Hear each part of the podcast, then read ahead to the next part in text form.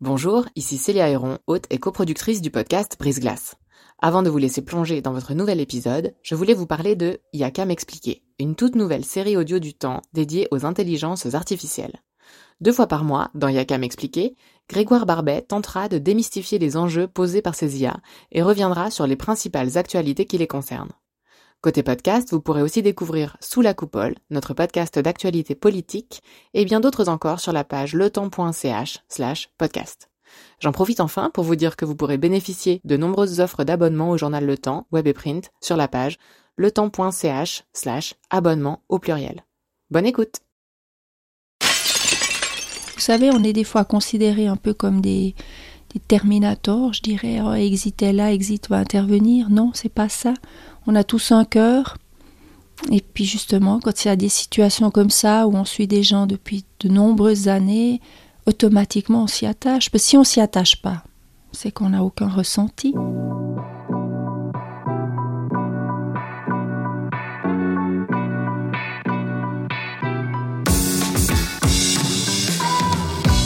Bienvenue dans Brise Glace, un podcast du temps qui s'intéresse à tout ce qu'on n'ose ni dire ni demander aux gens qui nous entourent. Pour ce premier podcast, on a eu envie de plonger, tête la première, dans tous les sujets qu'on évite soigneusement lors des conversations polies, ces sujets qui dérangent parce qu'ils nous mettent face à nos préjugés. C'est relativement rare de voir quelqu'un mourir, d'assister à la mort de quelqu'un. Mais on pense peu quand on pense à ces tout derniers instants et à ceux qui y seraient confrontés, à celles et ceux qui ont choisi bénévolement d'être accompagnateurs exit. Donc c'est des gens, comme vous et moi, qui vont tenir la main de ceux qui ont choisi de fermer les yeux et de ne jamais se réveiller. En Suisse et ailleurs, on parle beaucoup de suicide assisté, mais on entend rarement ceux qui côtoient la mort au quotidien. Avec Gabriella, on a parlé de ce que ça apporte et de ce que ça coûte de mettre sa vie au service de la mort des autres. Dans ma famille, j'ai perdu trois proches la même année dans des souffrances euh, épouvantables. Ils sont tous décédés d'un cancer. Et puis j'ai fait un bénévolat pendant plusieurs années à la Ligue vaudoise contre le cancer, ce qui m'a amené à accompagner des personnes jusqu'à la mort, mais en soins palliatifs, qui il y a une vingtaine d'années n'était pas ce que c'est aujourd'hui. Et je me suis inscrite pour moi déjà chez Exit en me disant que moi je ne voulais pas mourir comme ça. Et puis euh, j'ai intégré Exit euh, quelques années après en me disant ben voilà, pourquoi pas aller aider cette association d'une manière ou d'une autre. Et puis j'ai été amenée à, devenir accompagnatrice. Est-ce que euh, vous pouvez nous parler peut-être de la toute première fois que vous avez accompagné quelqu'un? Je m'en souviens comme si c'était hier, et pourtant ça fait bientôt 14 ans. C'était une dame qui était dans un home, dans un foyer. Et c'est vrai que j'ai été hum, passablement perturbée. Quand je suis rentrée, j'étais vraiment pas bien, j'ai été malade, j'ai vomi. Et puis là, euh, mon mari m'a dit, mais c'est du bénévolat que tu fais, donc si c'est pour te rendre malade, non. Et puis j'ai fait un travail sur moi en me disant, mais faut pas que je me mette dans cet état-là. C'est pas évident d'accompagner quelqu'un, même si c'est son choix. Mais moi, j'étais jeune peut-être aussi, je sais pas, mais j'ai eu beaucoup de peine la première fois. Quand vous, arrivez dans cette chambre, est-ce que vous aviez peur? Non, j'avais pas peur, mais je pense c'est aussi par rapport à mon éducation que j'ai eue. Moi, j'ai une éducation euh, catholique. Je m'étais dit, mais mon Dieu, qu'est-ce que je suis en train de faire? J'accompagne quelqu'un jusqu'au bout. Il est vrai que j'ai quand même dû aller voir un curé pour en discuter, pour voir ce qu'il en pense. Et puis, euh, il m'a très justement dit, mais vous avez la foi? J'ai dit oui. Il m'a dit alors voilà, vous pouvez continuer sans autre. Moi, j'ai accompagné trois membres de ma famille jusqu'au bout. Donc, c'est pas le fait de me retrouver avec une personne décédée qui me terrifiait, mais, mais le fait de lui avoir apporté quelque chose pour qu'elle puisse s'en aller. Mais ça a très vite disparu, hein, je vous rassure. Parce que justement, je me rends compte que c'est le choix de la personne. Moi, je fais rien de mal. Je suis juste là pour l'accompagner. Et pour vous donner une moyenne, moi sur 10 personnes que je rencontre, qu'on fait une demande, j'en accompagne 3 ou 4, pas plus. Les autres personnes, elles se sentent rassurées, tranquillisées, puis elles continuent leur petit bonhomme de chemin, ou alors elles décèdent de leur mort naturelle. Donc c'est pas parce qu'on fait une demande auprès d'Exit qu'une personne d'Exit se déplace qu'automatiquement on va aller jusqu'au bout. Est-ce qu'il y a des gens euh, à qui vous avez un petit peu redonné le goût de la vie? Oui, alors moi j'ai une dame qui, quand j'ai été la voir la première fois, souhaitait vraiment fixer une date. Elle était vraiment pas bien du tout. Et puis, dans la discussion, je lui ai dit, mais vous n'avez pas des petits plaisirs, encore des petites choses qui vous font plaisir? Puis elle me dit, euh, j'adore faire des confitures, j'adore le printemps, les fleurs et tout. Alors, je lui ai dit, mais alors, accrochez-vous encore à ça. Et puis, si vraiment ça va plus, ben, je reviendrai. Et puis, en fait, cette dame, maintenant, ça fait plusieurs années que je la suis. Et elle, elle m'a dit, vous savez, Gabriella, vous m'avez redonné goût à la vie alors qu'au départ, elle m'a appelé pour l'accompagner à la mort. Donc pour moi, c'est des beaux cadeaux. J'ai suivi un monsieur euh, maintenant plusieurs années. Ses trois enfants sont à l'étranger. Et quand je lui disais dans la discussion, mais qu'est-ce que vous aimez faire dans la vie? Qu'est-ce qui vous fait plaisir? Et qu'il me disait, j'adore aller boire une coupe de champagne au bord du lac, mais je n'ai plus personne pour le faire. Je lui ai dit, mais mon Dieu, si c'est que ça le problème, vous m'appelez, je viens avec vous, puis on va boire une coupe de champagne. Donc c'est vrai que de temps en temps, ce monsieur me téléphone, je vais le chercher, on va boire une coupe de champagne, on rediscute, il me réexplique sa situation, et il est content. Est-ce qu'il y a des moments où vous, auriez souhaité mettre une barrière plus grande entre vous et des personnes qui devenaient quelque part dépendantes de votre présence? Il y a des personnes qui m'envahissent parce que je, pense à une, jeune, c'est bon, c'est triste parce que c'est une jeune personne, mais euh, ça fait 9 ans que je la suis, mais c'est vrai que quand elle me téléphone, c'est des téléphones 20, 30 fois dans la journée. Alors là, ça devient envahissant. Même si je réponds que je dis, mais maintenant je peux rien faire pour vous, elle me rappelle, elle me rappelle, elle me rappelle, jusqu'à ce qu'à un moment donné, je lui dise, maintenant ça suffit, parce que je ne peux rien faire de plus pour le moment. Et puis elle s'arrête. Et puis, j'entends plus rien pendant quelques mois. Et d'un coup, quand je vois le premier téléphone, je sais que je suis de nouveau partie pour une série de plusieurs appels dans la journée. Mais après, moi, j'essaye toujours de me mettre à la place des gens, en fait, en me disant, mais si j'étais à, sa place, comment je réagirais? Je peux que la comprendre. Quand vous allez chez quelqu'un et que vous vous retrouvez dans la situation où la personne est au bout du rouleau et que vous essayez quand même de trouver l'étincelle qui va faire en sorte qu'elle se raccroche à quelque chose de positif, à quel moment est-ce que vous vous dites j'arrête d'essayer de trouver le petit détail, le petit progrès qui va faire qu'elle va se raccrocher à la vie et j'accède à sa demande? Quand sa demande devient vraiment très répétée. Moi, j'ai une personne que je suis depuis 9 ans euh, c'est une jeune personne. Quand je vais la voir, quand elle m'appelle, qu'elle me dit faut venir, j'en peux plus, quand je vais la voir, puis que dans ma discussion, elle me dit mais Gabriella, j'ai fait ça comme progrès, j'ai fait ça comme progrès, je lui dis mais c'est génial, donc il faut continuer, vous savez que je suis pas loin, moi je viens quand vous voulez. Mais quand à un moment donné, elle m'appelle et puis que je j'essaye justement dans la discussion de voir puis qu'il n'y a plus rien pour elle, sa qualité de vie maintenant, elle est, elle est à zéro. Ben là, j'ai pas le droit, moi, de dire euh, non, maintenant vous devez continuer. Donc, c'est bien clair, si une personne est dans la hum, détermination et qui nous répète plusieurs fois, ben là, à ce moment-là, il faut accéder. On n'a pas le droit de dire non. Surtout qu'elle remplit les critères, vu qu'elle a, elle a fait cette démarche, cette demande. Donc vous-même, en tant qu'accompagnatrice, euh, vous vous attachez aux gens que vous suivez parfois sur plusieurs années, comme vous venez de nous l'expliquer. Ce qui fait que finalement, quand le moment est venu d'accompagner ces gens à leur mort, vous vivez vous-même des deuils auxquels euh, on a tendance à ne pas penser en fait. Je pense que ça sera la première fois, si je dois accompagner cette personne, c'est la première fois que ça va m'arriver, d'accompagner une personne que je suis depuis 9 ans. Et c'est vrai que c'est c'est pas facile. Malgré tout, c'est pas facile parce qu'on les voit tellement longtemps, tellement souvent. Il y a un échange qui se fait pour les fêtes, les anniversaires. Ces personnes pensent à nous aussi. On reçoit une quantité de, de messages pour nos anniversaires, pour Noël. C'est impressionnant. Alors c'est vrai que ça va être la première fois pour moi, mais je pense que ça va être difficile. Est-ce que vous, vous avez euh, de l'aide quelque part dans votre propre gestion du deuil des gens auxquels vous vous attachez? Alors, euh, on a des amis, on a des collègues avec qui on peut partager, discuter. Et, peut-être que pour cet accompagnement-là, je vais demander à une collègue de venir avec moi. Pour justement m'aider moi après. Vous savez, on est, des fois considérés un peu comme des, terminators, je dirais, oh, exit là, exit va intervenir. Non, c'est pas ça. On a tous un cœur. Et puis justement, quand il y a des situations comme ça où on suit des gens depuis de nombreuses années, automatiquement on s'y attache. Parce que si on s'y attache pas, c'est qu'on n'a aucun ressenti. Est-ce qu'il y a des, expériences qui ont été particulièrement douloureuses pour vous? Alors, je dirais chaque accompagnement est très difficile parce que ben voilà, on, arrive. Moi, je dis toujours, on est comme une boule dans un jeu de qui? On arrive dans une famille où il peut y avoir des tensions ou pas. Euh, et puis, ben, on doit s'acclimater dans chaque situation.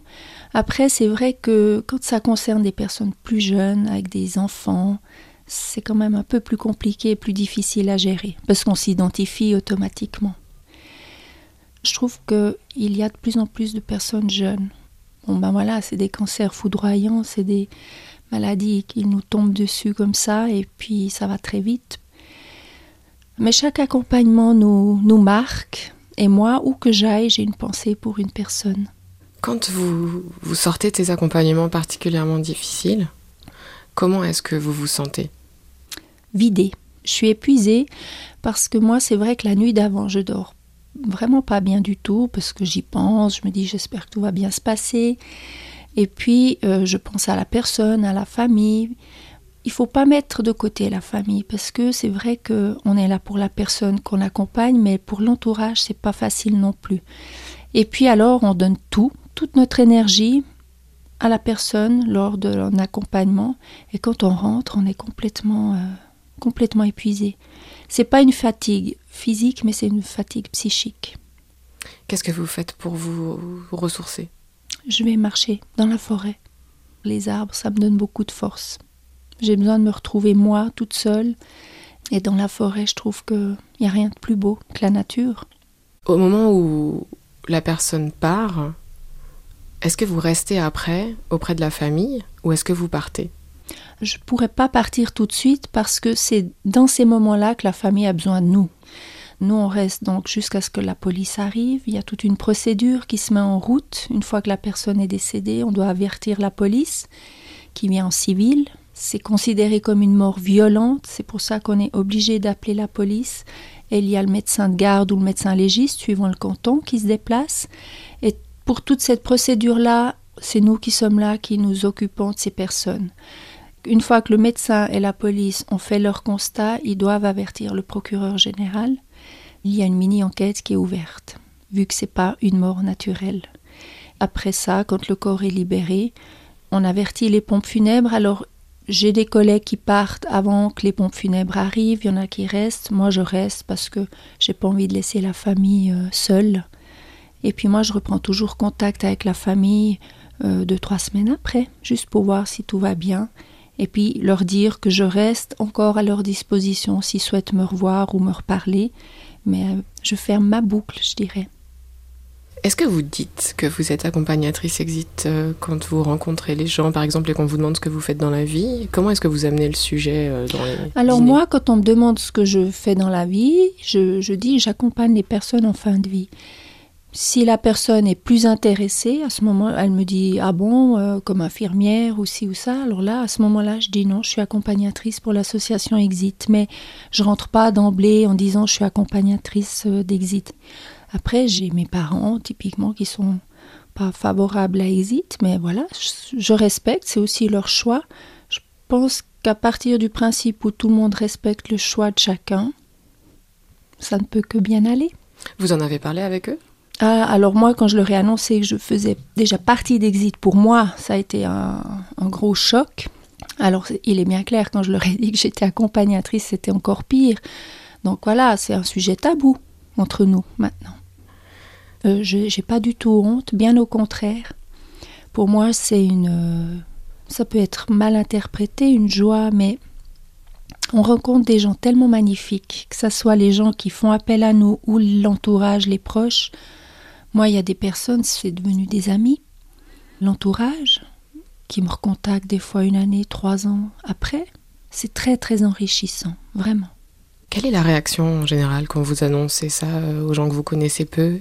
Est-ce que vous avez l'impression qu'il y a un préjugé autour des accompagnateurs exit? Moi, je trouve que par rapport au début, quand j'ai commencé, quand je disais je suis accompagnatrice exit, c'est vrai que c'était un peu plus euh, oh là là, mon Dieu. Et aujourd'hui, non, parce qu'aujourd'hui on en parle beaucoup plus aussi. Il y a eu des reportages, on en parle dans les journaux, à la radio, enfin.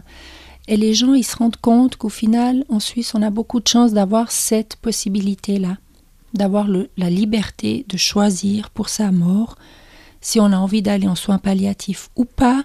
Si on estime que notre qualité de vie, elle nous est devenue insupportable, on a cette chance-là. Qui sont ceux, même s'ils sont rares, qui n'ont vraiment pas compris, qui se sont montrés euh, un peu agressifs envers vous, une fois qu'ils ont compris que vous accompagnez les gens vers leur mort? Alors agressif, non, je trouve pas. Je sens qu'il y a des réticences. C'est surtout les gens qui sont très très croyants. Une personne qui est très très croyante, elle dit c'est pas la personne qui doit choisir, c'est Dieu qui choisit quand c'est qu'on s'en va. Donc c'est au niveau de la religion où ça pose un problème. Il y a quelques années, j'avais répondu à un reportage pour un journal et il était écrit à la fin mon nom et mon adresse. Et j'ai reçu euh, beaucoup de courriers. J'ai répondu à toutes ces personnes qui m'avaient écrite. La majorité, c'était dans le bon sens. Ils disaient que c'était super, qu'heureusement qu'il existe, existe, qu'il y a des accompagnateurs, ça rassure beaucoup de gens, même s'ils ne sont pas membres, mais de se dire on a cette possibilité-là. Et puis les gens qui m'ont écrit, qui m'ont dit que j'allais brûler en enfer, que c'était... Ça c'est un petit peu agressif même. Oui, c'est agressif, mais moi je le prends pas comme ça, parce que c'est leur conviction. Et donc même à ces gens, j'ai répondu que je comprenais leur point de vue, que je le respectais, mais qu'ils devaient respecter le mien et puis que je leur souhaitais euh, que le meilleur, et puis voilà. Et ils m'ont recontacté quelques semaines après, de nouveau par lettre, et là, à ce moment-là, moi, je leur ai téléphoné en disant, mais écoutez, est-ce que vous voulez qu'on se voie une fois qu'on se rencontre pour en discuter? Ils étaient très surpris, et en fait, j'ai été voir ces gens. Et puis, ils étaient plusieurs autour d'une table avec une Bible, une croix. C'est là qu'on se rend compte que ces gens qui sont contre, c'est des gens qui sont très, très croyants. Ce que je respecte, Hein, moi, je suis catholique, je suis croyante, je suis pas pratiquante, mais j'ai pas l'impression de faire du mal. Vous leur avez dit que vous étiez catholique? Oui. Et moi, je pars du principe que chaque personne a cette liberté-là. Quand une personne a un animal de compagnie, on va pas le laisser souffrir. Si on le voit souffrir, on va l'aider à partir. Donc pourquoi une personne qui souffre n'a pas le droit de choisir pour elle-même? Elle ne demande pas à une autre personne de choisir à sa place, c'est elle-même qui prend cette décision.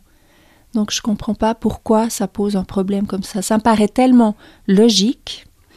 Si on respecte la liberté de choix de chacun, je pense que on avancerait bien. Quel est votre rapport à vous, euh, à la mort? Alors moi, j'ai pas du tout peur de la mort. J'ai juste pas envie pour le moment. j'ai encore beaucoup de choses à découvrir. Moi, j'ai toujours dit si un jour il m'arrive vraiment quelque chose de grave, je partirais, moi, en soins palliatifs. J'ai envie d'aller en soins palliatifs parce que c'est vrai qu'ils ont fait beaucoup de progrès. Mais si à un moment donné, j'estime que j'en ai assez fait, que je souffre trop, puis que j'ai pas envie de continuer comme ça, j'aimerais qu'à ce moment-là, on m'entende et qu'on m'écoute. Et si à ce moment-là, je veux faire appel à Exit, bah, qu'on respecte ce choix-là. Qu'est-ce que vous pensez qui se passe après la mort? Euh, Moi, je pense que c'est la paix. C'est beau. Je pense que ça peut pas être pire que sur Terre, donc j'imagine que ça peut être que beau. La paix. Pourquoi est-ce que vous pensez qu'on parle encore si peu de la mort? Parce que les gens, ils ont peur. Si on ne parle pas de ça, c'est que les gens, ils ont peur de la mort. Et les gens qui s'inscrivent chez Exit, qui veulent partir avec Exit, ils n'ont pas peur de mourir, mais ils ont peur de souffrir. Et c'est pour ça que je dis on a une chance inouïe en Suisse de pouvoir prendre cette décision. C'est la peur de mourir, je pense, alors que la mort fait partie de la vie. À quel moment est-ce que vous, vous pensez que vous ne pourriez plus continuer? Moi, j'arrêterai d'accompagner des gens le jour où ça me fera plus rien, où je ressentirai plus rien. Chaque accompagnement me touche, mais à partir du moment où je ressens plus rien, où j'y vais euh, comme si j'allais euh, faire mes courses, à ce moment-là, j'arrêterai il faut quand même avoir euh, un petit ressenti, je pense. Merci d'avoir écouté Brise Glace. Je suis Célia Héron et cet épisode a été réalisé en collaboration avec Virginie Nussbaum avant d'être monté et mixé par Adrien Samaki à vous pourrez retrouver tous les épisodes de Brise Glace sur le site du Temps sous l'onglet Podcast ou sur iTunes et SoundCloud. Faites-nous part de vos impressions et commentaires sur Twitter, Facebook ou à l'adresse briseglace at letemps.ch. Et si ce podcast vous a plu, dites-le nous sur iTunes avec des étoiles. À dans 15 jours!